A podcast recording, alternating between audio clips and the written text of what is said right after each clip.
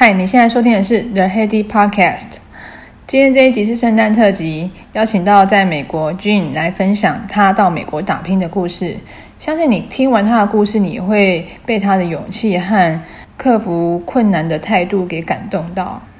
让我们一起听听他的故事。Hello，那个 Heady Podcast 的观众朋友，大家好，我是 Gene。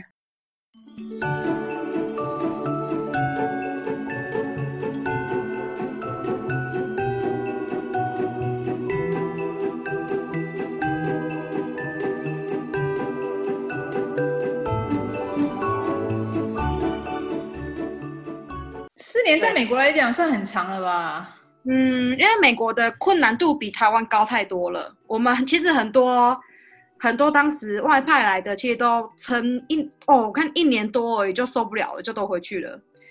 我想先大概聊一下，说你之前在台湾跟现在在美国工作上面，我从事过就是补教业嘛，再来就是什么呃机械业，然后就到这边来了。嗯，职业的方向转变蛮大的，完全不一样。应该说，大学毕业之后，我从事的我每一个工作都其实做很久很久，做五年，嗯、然后然后我就从事补教业十年。那这个十年里面，我同时间教了三所学校，三四所学校，又兼了家教，是我的全盛时期。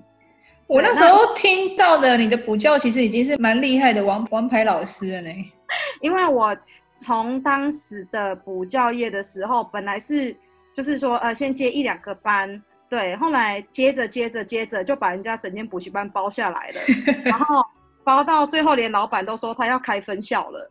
对，嗯、但是我这个人就是觉得说，一个行业我已经做到，觉得说，哎，我知道他未来的职业发展是怎么样的时候，我大概就会觉得说，嗯，那我已经知道了，想说那我可以还年轻，我想去看看说那别的行业在做什么。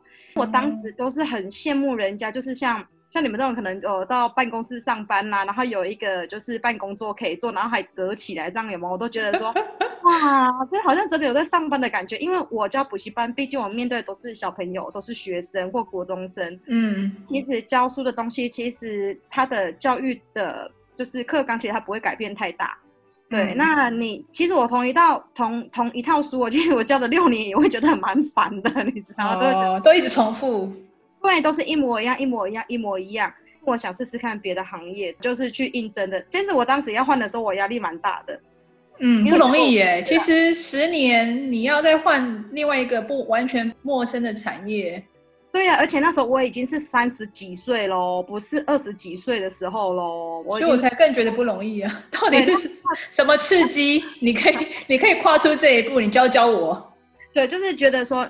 说啊，大不了，大不了那边如果没有的话，那就再回来嘛，就是有这个心态嘛，就觉得说那边如果不行的话，就再回来。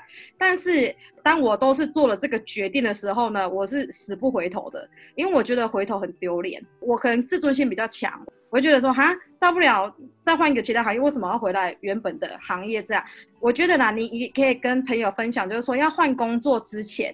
其实我前几天看一本，就是好像商业周刊还是说什么经理人那种杂志，嗯，我就看到一篇文章，他写说，其实要离职之前，你应该要去思考一下，说你有没有把原公司里面的东西已经学到透彻了，就是你有没有把里面的贝壳都捞光了，嗯、还是你根本什么都没捞，然后你就觉得说不行，我就是要走。嗯嗯嗯，不能因为年纪到了，或者是觉得说跟这个 team 不合，你就是要走。应该是说你在这个 team 里面有没有把？因为每一个公司它会成立，一定有它厉害的地方嘛。即便你再这么不喜欢，人家还是在赚钱啊，那人家就是有他厉害的经营之道嘛。嗯，所以我就觉得说，哎，那我要尝试看看。那我就在一零四上面 po 很，就是我的所有的经历，哇，写的很漂亮，很精彩。然后结果呢 po 上去，哎，清一色全部来找的，全部都是补教业。一定是根据你的以以往的经验呢、对，但是我全部投的我都没有投补教业哦，我全部投着，我就我当时有投那个呃英文英文书籍的，就是卖书的当 sales，投一个我们家很近的，离我们家很近的一个一个公司是机械机械公司。其实我对机械是一窍不通哦，完完全全不懂。我觉得我蛮幸运的，我到那一家公司的时候呢，所有的人对我都非常的好。然后他们就是知道说我完全没经验，然后就一步一步带我，然后带我去公司里面，然后去了解说啊，这个是什么 X 轴、Y 轴啊，那个是机器啊，这个是这个是做什么公用的啊？然后甚至那个老板跟我讲说，我知道你完全没有经验，但是因为你的态度很好，那你又离这边很近，我觉得说你应该不会有迟到。我想说这是什么录取的理由？对，所以我又在那边又做了一段时间。其实一个因缘际会之下呢，我就是这边美国公司的这个老板，他就问我说，嗯、他说，哎，你。从补教业，那你现在在做什么行业？我就说我在从事换的机械业。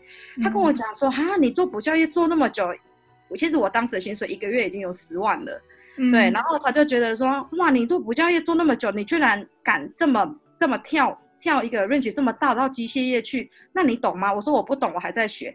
他说，那你的薪水是多少？我说，老板。他说我是新人，给我三万块。我在劳健保的时候还有两万八。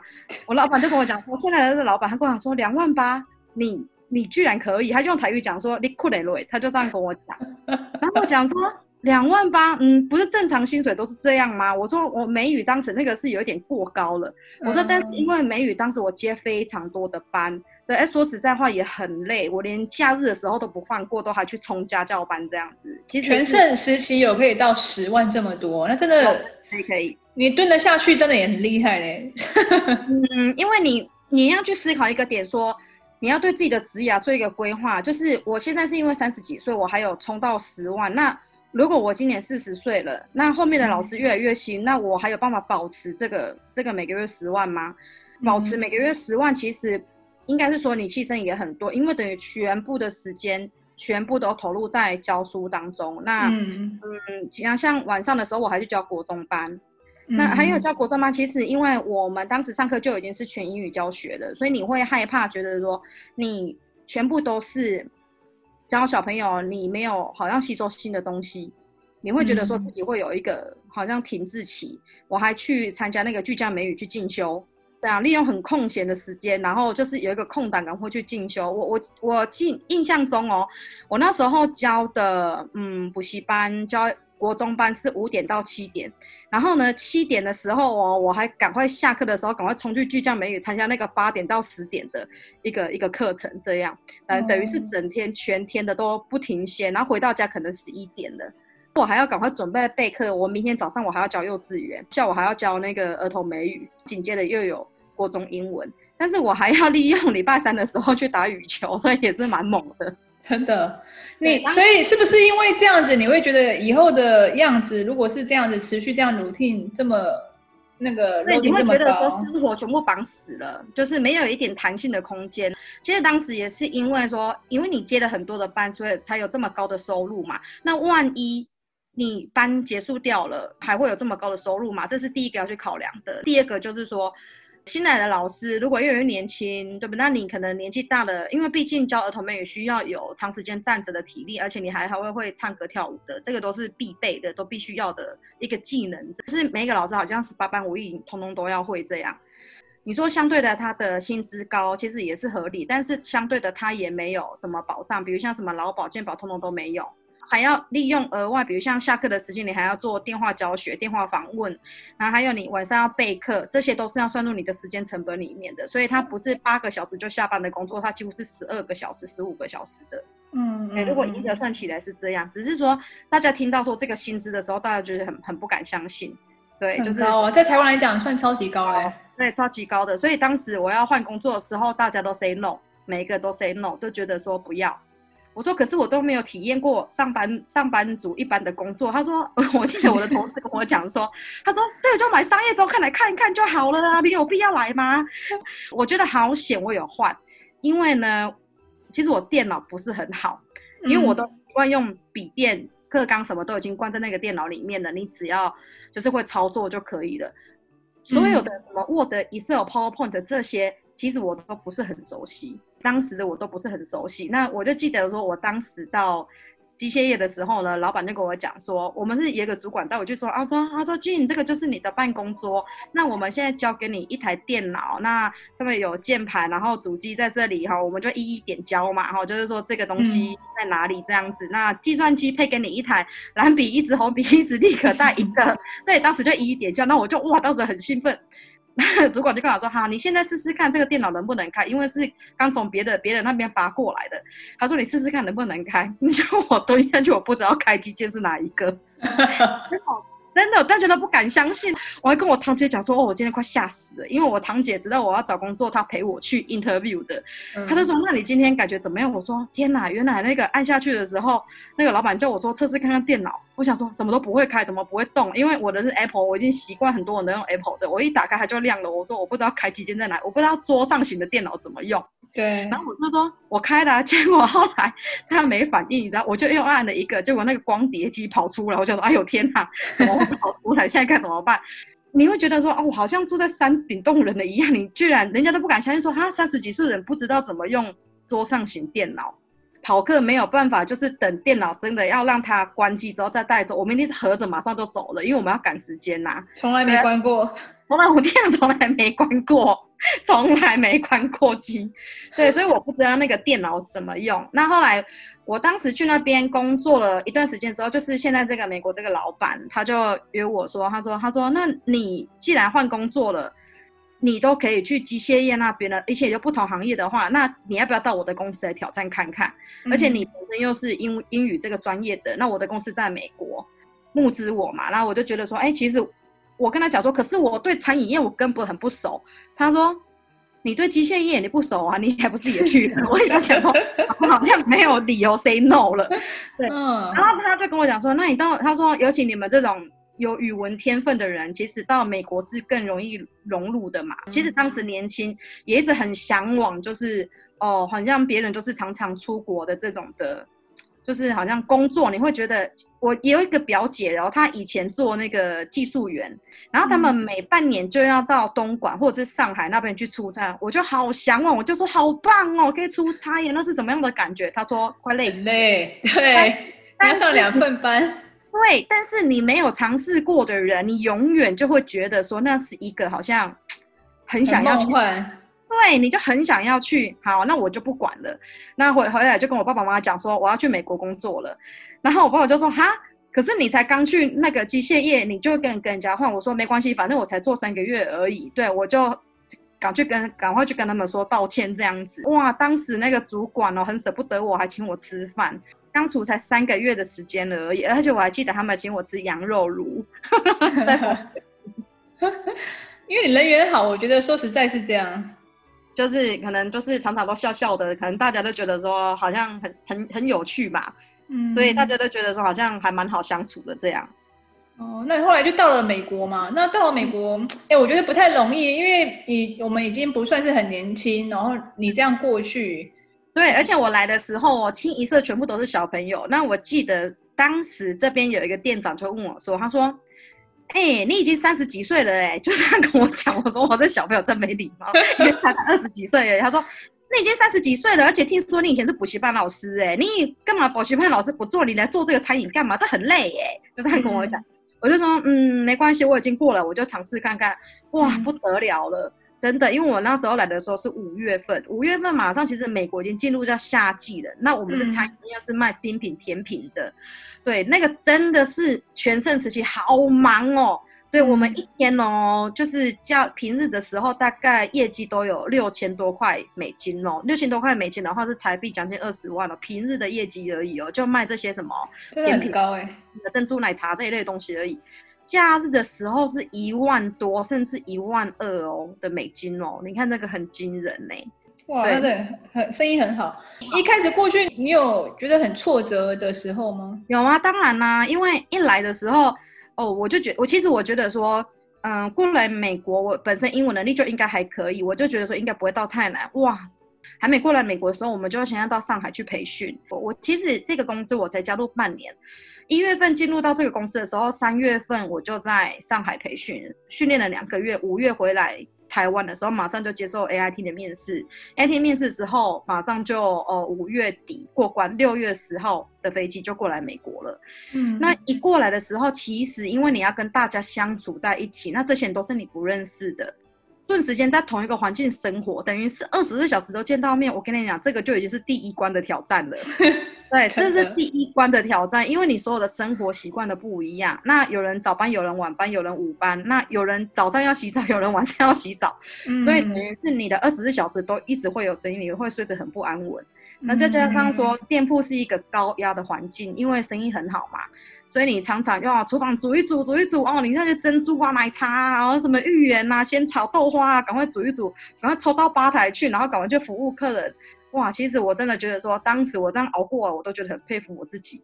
对，因为我现在已经是管理职了嘛，所以就已经没有像当时的就是还需要做门市冲成这样子。当时真的是每三个月就想回家，每三个月就想回家，打电话就是回家哭。对，就觉得说怎么那么辛苦。那妈妈就跟你讲说说啊，没关系啊，大不了就回来而已，哪有什么？哎，偏偏你这样这样讲，我又偏不要。我说真的，我为什么要回去？对，我就觉得就是莫名的，好像有一种说，好像是。我是战败的公鸡嘛，我为什么要回去？可是你这样子，大概觉得适应期，你你自己体验感觉到那个心境转换到，你觉得可以比较轻松面对，大概多久？应该是说每一个的期间遇到的困难都不一样。嗯，对，因为其实你要说门市的工作，刚开始从呃可能到店铺里面，然后从呃吧台，然后学，然后再来就是说厨房，然后再来卡学，我觉得说。最大的挑战哦是 cashier，因为美国人其实讲话不像我们台湾的这些上课的课本这么的容易，因为这边住了很多种的人，所以他们的口音都很奇怪，嗯、所以你常常会听不懂。然后他一直如果 他点一个东西，就在那里跑的跑的，你会觉得说很丢脸，压力很大哎、欸，在 cashier 刚开始来的时候，我跟你说一 cent 五 cent 十 cent quarter，根本就搞不清楚。钱啊，十 cent 的一条的，然后这个这个叫什么 dime，然后呃叫 nickel，这些的东西都不一样，就是它它的名称已经不叫做原本的十 cent 或者是五 cent 了，它有另外一个名称的。如果是一条一条的，然后还有找钱给人家，常常有找错的时候，你压力就真的很大。然后最后我只要客人拿信用卡结账的时候，我都觉得特别高兴。可是他如果拿一把给我的时候，我就压力很大了，因为算怕算不清楚。真的，可是现在信用卡结账是不是占大多数啊？啊，没有啊，美国蛮多人用现金的哦，真的哦，美国蛮多人用现金的，很多很多。嗯、哦，跟我想的不太一样，因为我以为他们都已经比较嗯，没有，就是都用信用卡了。没有啊，我们我们疫情之前还在收现金的时候，也是占大多数哦。前面的说学厨房、学吧台、学卡学，这个都只是基层员工必须要会的。将来你就要学到管理职了嘛，就是说你怎么排班，嗯、怎么订货，怎么店里的营运，怎么样减少报废量，嗯、对，然后怎么样让店铺的客数就是维持在一个呃，就是说不要那么高嘛。那你怎么样提高你的就是店铺的好感度？那还有说店铺的这个装潢装饰，你要怎么清洁？对，那怎么样让客人觉得说他一来就是很喜欢你这个店？那再来还有延伸到说客户的永续经营，你要怎么样让客户觉得说他就非来你这家店？这个都是属于管理职要做的。嗯，那其实在美国的工作其实是很紧凑的，没有没有时间像台湾回去上课啊，像台湾其实很多课程可以上，那美国这边就是没有。嗯，其实我在美国这边成长真的都是客人带给我的。对，就是，我觉得这比较实际一点啊，其实都是临场应变，然后有学到经验这样。对，就是全部都是客人带给我们的，而不是说哦，你要去上课啊什么什么。我觉得那个，因为我第一个没时间嘛，对。那第二个就是因为上课老师跟你讲的，不代表是你现在就需要用的。但是我们全部都是客人直接的 feedback 给你，嗯、包括他觉得说哪哪里觉得不好吃，那怎么样调整，或者是他觉得说哪里是非常好吃，他吃过最好吃的是什么这样子，这个就是很好的 feedback，他给你的回应这样。那就每一段阶段，嗯、每一个阶段他的。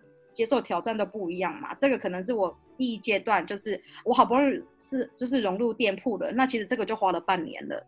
嗯、对，那花了半年之后，我当时是在南加州嘛，那南加州其实就已经有呃适应到说，哦，原本是一家店已经开好的，让你去就直接去里面学习，然后马上就换到一家店是刚开幕的，哇，那个整个像打仗一样哦，真的又不一样，哦，所有的客人包围在吧台那边，然后就是。要赶快要出餐给客人，全部把你包台包扒着这样子，就是看说他的餐好了没？嗯，对，这是另外一种的压力了。那你怎么跟时间赛跑？那其实人在紧张的时候，其实脾气都会特别大。那不只是说 manager 也会这样子，员工也会，对，员工也会，他会觉得说哇压力太大。那其实员工就会产生抱怨。那这时候 manager 你的心态又要摆正，马上要安抚员工，也要安抚客人，所以 manager 他承受的压力是非常大的。其实老板其实他他只会过来看，我觉得当时老板可能也在考验你说，哎，你适不适合当一个一家店的 manager 这样子。因为我觉得说刚开店最可以看到一个人的抗压力在哪里，对，抗压性在哪里？因为刚开店跟人家已经开好的店那是完全不一样的世界了。对，就刚开店那非常困难。那甚至说三不五时还会接到哦，房东他跟你的要求是怎么样？对，然后或者说啊、呃，有时候会有卫生局来，那有时候会有说哪一个县政府的人来看，然后哦、呃，这个装潢又怎么了？或者是说这个冰箱哦、呃，比如像说堵住或者是漏电或怎么之类的啊，你又要找当地人来修。那当地人来修的话，你又要小心不要被他坑了。嗯、这个都是哇，很多的技巧要去要去学习的。换到一个新的店的时候。这个店也是主管他们都全部给开好了，但是营运的第一天，主管就这种说：好，你就开始进去。等于是你虽然没有参与到前面的，可是你参与得到是刚开始营运的那时候的状况了。对，那个就是另外一种的压力。嗯、怎么样让店铺顺呢？然后包含说啊，Yelp 的，因为现在美国都是看 Yelp 嘛，就是你的这个的客数或者是说你的呃店铺的好感度，都是客人从 Yelp 上面去看。那像台湾，台湾看他。这个店有没有客数？好像是看什么 Google 是不是？那美国这边都是主要是看 Yelp 这样。Yelp 是什么？是一个 App 吗？还是呃，类似 Google 的这种的评价的东西，就是所有的人的评价都会在 Yelp 上面出现。这么统一哦？对，反而统，反而不会在那个 Google 上面，不会比较少。美国人他们习惯都是上 Yelp。哦。对，变成我们的习惯也是这样了。对，那好像就是说你在上面要吃东西啊什么的，你也会搜寻。比如现在你在 Yelp 就打开，那你就上面就搜寻说，嗯，Asian food 这样子，它可能就跳出一排中餐厅，你就可后上面就有几颗星，对，那它的价位怎么样，然后就延伸啊，它的路线在哪里，然后几点关，什么这些的，通通都会在上面。它这个是专属南加吗？还是它是全美？美国全美，我们都用这个。哦，那所以我们如果下次去美国，想要找附近的好吃的平价餐厅的话，可以用这个。对，你就 download Yelp 就可以了。Yelp 怎么 Yelp 怎么拼呢？Y E L P。哦，好好好，感谢分享。对，所以你们会去 Take Care 上面的一些留言。对啊，嗯，对，非常哦，就是非常注意这个，就几颗星，几颗星，几颗星。刚开始的店在 running 的时候呢，因为。如果你的客数过高的话，其实你后面再怎么样有五颗星都没有用了，就是它的可能两颗星就在那边了，这样就非常的危险。可是你一刚开始，如果经营的很好，客就是没有什么客数，都是五颗星、五颗星、五颗星的话，你之后就算有很多一颗星的，都不会影响那个五颗星。所以看前面而已哦，有点不公平呐。这个是我传播出来的，这是我传播出来的。哦，所以那一开始开店压力很大哎、欸，压力很大，而且当时会有，比如像说我们合作的员工很多嘛，一部分可能是中国籍的孩子，因为中国来到美国移民的嘛，这些的小朋友，然后再来就是越南的也占蛮多数的，再来就是说美国当地的孩子，对，那还有说呃印度的印度的孩子这样，对，他们的每一个的文化都不一样，口音也不同，你要怎么样去融入他们？对，这个又是 manager 要领导的另外一个层面的。再来就是说，我们还有像厨房的员工，我们都是请墨西哥的员工。对，那墨西哥的员工的话，他们都是讲就是西班牙语嘛。嗯。那他们的又是一个西班牙呃墨西哥的人，天性就是比较随性，呵呵，他还不是那么注重工作的效率跟准时度，所以他有时候会不会来，有时候会不出现，没有请假，不不不，不请假的，不请假的。对，然后怎么面对啊？有一天，你可能跟他说：“你昨天怎么没有了？”他就给你耸耸肩。对，很夸张。就是你 manager，你就是要当下，就是你要赶快安排呀、啊。比如像说，你 manager，你就是要十八般武艺了嘛。你厨房又要会呀、啊，吧台也要会呀、啊。所以一旦有人没有来的时候，manager 你要赶快下场。休息一下，我们待会继续下一集。